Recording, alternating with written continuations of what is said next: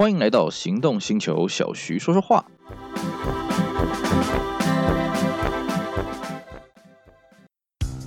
你终究要开欧洲车的，为什么不一开始就开新世代 Skoda Fabia？欧洲制造，欧洲 NCAP 安全五颗星，唯一真本事，就等您亲临全台 Skoda 展示中心试乘体验。Skoda 聪明的就懂。大家好，我是 Celsius。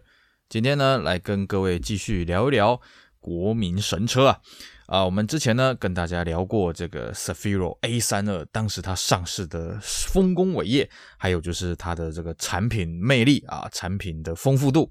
那我们今天呢继续这个话题，我们来跟各位讲一讲，那 A32 之后的下一代 Cefiro 又是怎么回事呢？于是我们今天来跟大家聊一聊 A33 Cefiro。好，那么在原厂的规划来讲啊，其实 Sefiro 这个车子啊，从 A 三一到 A 三二到 A 三三啊，基本上它是一台运动化的轿车，运动化的前驱轿车啊。所以呢，在台湾呢，Sefiro 以这个高级的形象来主打市场，并且获得市场广大的欢迎啊。其实这个车子的定位啊，在日本是完全不一样的。那么到了 A33 的时候呢，这个日本原厂呢，把 Sefiro 外形弄得更加的动感啊，更加的这个运动化。不过呢，这部分对于这个玉龙来讲，已经不是什么太大的问题了。为什么呢？因为其实，在 A32 的时候，玉龙尤其在后期小改的时候啊，这个已经把它改得非常的气派啊，跟这个日规完全不同的风格。所以，即使日规呢一开始 A33 啊这个出来的时候，哎，外形非常的动感呢，那我们在杂志一些媒体看到这个车的时候，我们都很好奇啊，哎呀，那这个玉龙 YATC 啊，这个设计中心它要怎么样去改造呢？果然呐、啊，裕隆没有让我们失望啊！在大概两千年的时候呢，这个玉龙就发表了这个 A32 Cefiro 的改款作品，就成了 A33 Cefiro。那么呢，跟 A32 Cefiro 一个很大的不同在于说啊，当初 A32 Sefiro 一开始上市的时候呢，前期它的外观大抵就是维持着这个日规的造型啊，台湾只是沿用下去而已。但是呢，在 A33 来讲，不好意思啊。裕隆这次就没跟你客气了，他就针对针对台湾人的胃口呢，去把非常动感的这个日规的原型车呢，做了非常大的变化。哎，果然啊，那时候一发表的时候，大家一看到，哇，这个裕隆的设计功力真是厉害啊，可以把一台车子设计成这么的动感。毕竟对玉龙来讲啊，因为 A32 Cefiro 这个车实在太成功了，所以在 A33 这个车来讲，玉龙只能做到更好啊啊！那当然，我们就以结果论来讲，我觉得玉龙它也确实做到了啊。首先，在外观上来讲，A33 的外观比 A32 又大幅的精简了。这个 A33 的这个车长啊，已经拉到了快要五米了，已经四米九多了。当然了，这个原型车也没有说很大。那玉龙呢，就针对台湾人的胃口嘛，搞了那个很大只的保险杆啊，看起来很气派啊。那么，不仅2.0的外观呢改善很多啊，3.0的外观呢更加气派，而且首度呢出现了台湾人最喜欢的什么高级车该有的立标啊，哎。这个日本的原型车啊，可是都没有立标的啊，从头到尾，Cefiro 这个车系在日本可是没有立标这玩意儿了。不好意思啊，在这个玉龙的巧手之下呢，A 三三开始，哎，这个就出现立标了，甚至一直到 A 三四也都有立标啊，就是 A 三三的改款车了啊。呃，对，到时候会跟大家聊到。那么这个 s a f i r 的外观呢，从非常动感，又被玉龙改造成非常的这个豪华气派。那么当然啦，这个。头灯啦，这个水箱罩啦，啊，尾灯啦，保杆啦，甚至铝圈呢，都经过这个玉龙的巧思啊，改造成台湾人最喜欢的样式。而且很好玩的是什么呢？哎，我们这个车坛当中的高级车啊，这个宾士啊，S Class，在一九九八年进行了大改款，推出所谓 W 二二零。那 W 二零比起 W 一四零呢，最大的变化当然就在于它外观变得很动感，尤其它的头灯呢，我们当时讲的叫变形虫头灯啊。那么 Cefiro A 三三呢，其实在日规原始的外形呢，就有一点这种变形虫头灯的调调。那么玉龙改款之后的呢，更加的类似了一点点啊，但是真正。跟这个变形头灯几乎快要一模一样的是那个小改的所谓的 A 三四了啊。那么 A 三三 Cefiro 呢，在外观上来讲，当然把一台很动感的车子变成一台很高级的车子。那么在内装上面呢，当然就是更加的精进了。A 三三的 Sefiro 呢，它所要超越当然是 A 三二三千 CC 这种配备。那玉龙当然也做到了啊。玉龙呢搞了什么东西呢？那个什么皮椅啦，这个核桃木饰板，这个就当然就不在话下了。呃，玉龙呢搞了一个什么？搞了一个叫法国贵呃法国贵族纽扣皮椅啊！哇，这个真的是厉害啊！以过往我们只能在凯迪拉克这种美式的大轿车才可以看得到这种皮啊，玉龙把它弄上去了。然后还有什么呢？还有电动按摩的功能啊！哇，这真的是厉害啊！这个我想在台湾的车坛上来讲，有配到电动按摩椅的车子，我看也是屈指可数了啊。那至于其他这些豪华的东西呢，琳琅满目了。它甚至也导入了当时我们台湾刚开放这种民间的这种手机公司，所以呢，我们那种 GSM 的行动电话越来越多，它也有这种所谓的行动科技，甚至还可以整合在你的挡风呃挡风玻璃前面的这个中央后视镜里面，告诉你一些情报什么的啊，非常的先进。那当然，质感啊，什么 Chronoly 真皮那个当然都不在话下了啊、所以呢，你看到这个内装呢，你绝对会傻眼。为什么？因为真的啦，这个日本原型的 A 三三哦，这个内装算是蛮寒酸的，蛮阳春的。可是被玉龙的巧手这样一改造之后，超级气派啊！所以说呢，A33 它很成功的哦，去承继了 A32 的销售气势啊，换车潮也好，或者是继续。对着这个其他同级车的对手呢，来个亲门踏户啊！毕竟呢，当时啊，A33 刚出来的时候，当时最大的对手这个 Toyota 呢，还在卖这个 Corona Premium。当然那时候 Premium 已经进入了这个两千年的这种小改款，改得很气派、很高级、很豪华。不好意思啊，你是呃 Premium 再怎么改呢，还是没有我们 s a f i r o 的 V6 引擎，还是没有我们气派的车身。所以呢，Premium 打起来这场仗呢，真的打得非常的艰辛呐、当然了，这个玉龙本身呢，在卖这个 s a f i r o 呢，它不只是靠它产品，它也靠它之前 A32 累积下的口碑。所以呢，它的行销上面呢，不断去强调了啊，哎，这个车子呢，有多少的人是什么上市上柜公司的经理啦，啊，有多少政府府院的高层啊，指明采用 s a f i r o 啊，怎么样怎么样的，哇，光靠这些东西啊，其实的确是非常吸引人的。不过呢，这个 Zafiro 的好日子呢也没有过很久。为什么？你把对手打太久嘛，对手总是会醒过来的，是不是？真正 Zafiro 的对手呢，就在 A33 这个时期出现了，是什么呢？就是国产的 Camry 啊，也就是这个和泰啊，发现用 Corona Actual 用这 Corona Premium 来打这个 Zafiro 啊，实在是力不从心了。那干脆呢，直接升级它的战备武器，把原先呢都是这个美国原装进口的这个 Camry 这个车系呢。把它变成在台湾组装，在台湾生产。那么 Camry 这个车子啊，其实它的配备也好了啊，它的这种豪华程度也好，坦白说啊，以我个人在看啊，其实是不如 s a f i r o 的啦。不过呢，Toyota 它毕竟就是会买车，而且呢，其实 Camry 这个车它的质感，还有它的这个空间的什么各方面这种舒适度哦，哎，其实我觉得是跟 s a f i r o 某程度是不相上下。当然，Camry 它只有到三点零才有配备 V 六了，它二点零的车型呢没有配到 V 六。不过呢，Camry 这个车它也厉害。它二点零的车子发动起来的声音的这个安静度啊，其实跟这个 s a f i r o 两千 V 六没有差很多了哦。当然踩起来爽度当然是不同了。那再加上和泰它灵活的行销呢，所以 Camry 慢慢的去侵吞 s a f i r o 的这个市场空间了。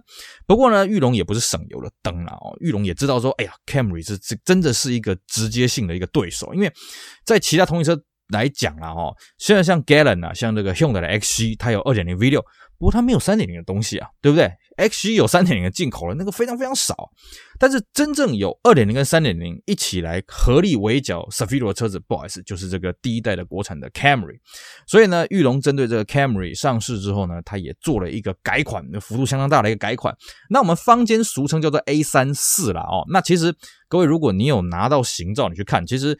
A 三四的 s a f i r 它型号上面写的还是 A 三三啊，就是因为我们坊间习惯这样称呼嘛啊。那 A 三四它最大的变化呢，像我们刚刚跟各位介绍，它的头灯呢改了跟这个 W 二二零的变形手灯基本上呢快要到一模一样，当然它里面的反射结构是不大一样的了啊。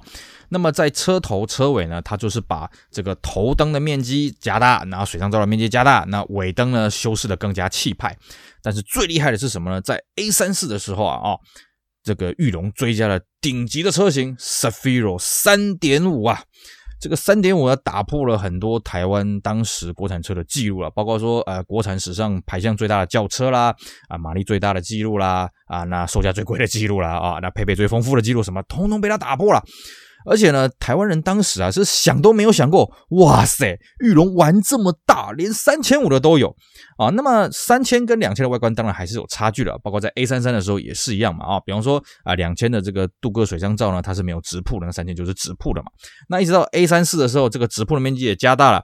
那么 A 三四原则上啊，这个三千跟三千五外观是一样的，但是它主要有两个差别，除 logo 以外呢，铝圈的造型不一样。那么还有就是什么？尾灯不大一样哦，这个要两台车子放在一起看才看得出来，它尾灯有个地方小小的不同。那当然了，配备是大同小异啦，可是光这一颗引擎呢，就让大家趋之若鹜，因为。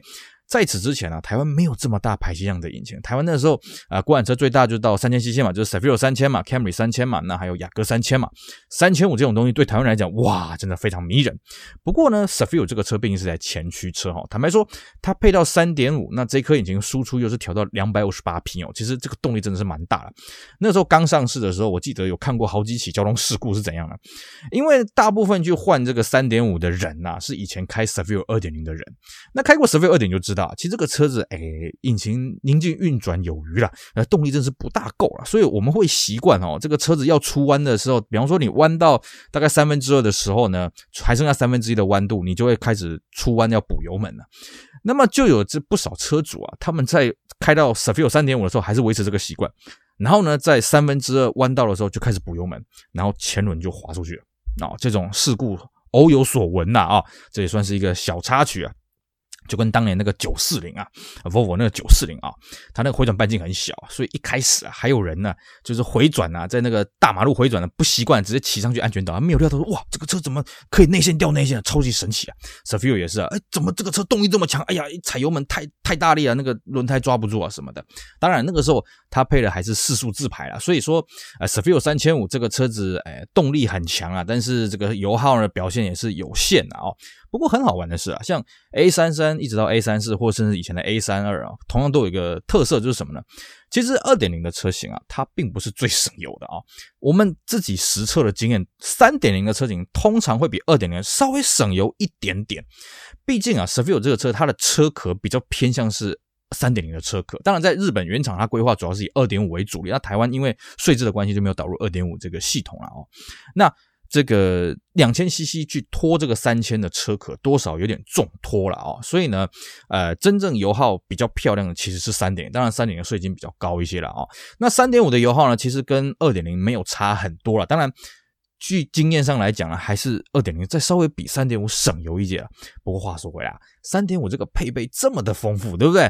在乎那点油耗干什么呢？啊，你光是这个税金啊，这个这个税金就是二点零的大概一倍了啦。哦，不过呢，这个爽度绝对不是一倍可以称呼的。那么 s a f i r 进入到 A 三四之后呢，它做了这么多的战力强化，不过呢，它还是没有成功的啊、呃、敌过这个 Camry 的攻势，所以最终呢，这个同一车销售冠军还是被 Camry 给拿走了。那当然了，我个人是觉得啦，以我一个当时一个经历的这一段过去的这一段消费者来说了啊，我会觉得其实这不是 s a f i r 的错，是为什么呢？毕竟啊 s a f i r 在 A 三三改款的时候就有一个问题是什么？大家已经在 A 三二对 s a f i r o 抱持了很高的厚望哦，所以 A 三三它只能延续着 A 三二巨大的成功继续前进。换句话说，其实大家慢慢会觉得 A 三三好像没什么话题了，因为你就是 V 六嘛，你就是宁静嘛，你就是配备好嘛，对不对？然后什么双色车身嘛，什么很气派的外形，不像当初 A 三二一出来之后那种石破天的，哇天哪，怎么有这种东西？虽然说 A 三四它推出了一个三点五，不过毕竟三点五它是一个小众市场了哦。普通的这个二点零啦、三点零什么的哦，它没有像 Camry 一推出来，哇，原来国瑞、原来和泰也可以做出这么好的国产车啊什么的。所以呢 sufi 它的优势逐渐在消退。再来是什么呢？的确了，这个 V6 引擎踩起来这个这个宁静度啊，运转柔畅啊，啊，这没话说。可是油耗真的也是比较凶一点。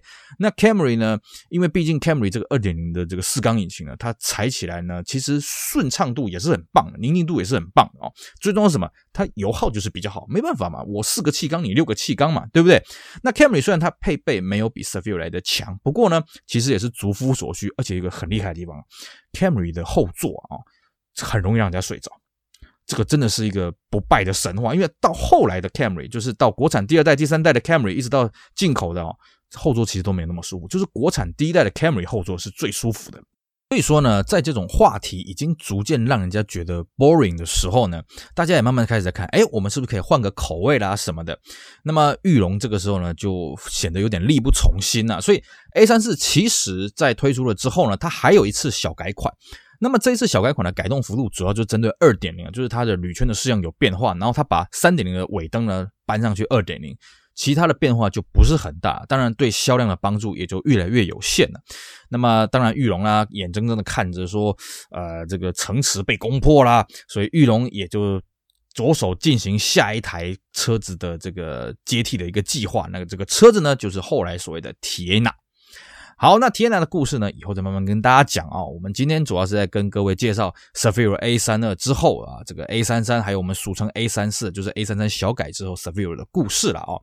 那当然啦，各位如果想要回味的话，我个人会比较推荐，当然是要买这个配备比较好的3.5嘛，对不对？当然它税金比较重，不过这边有个小叮咛要跟大家讲哦，如果你真的要买到3.5的话，我会建议各位。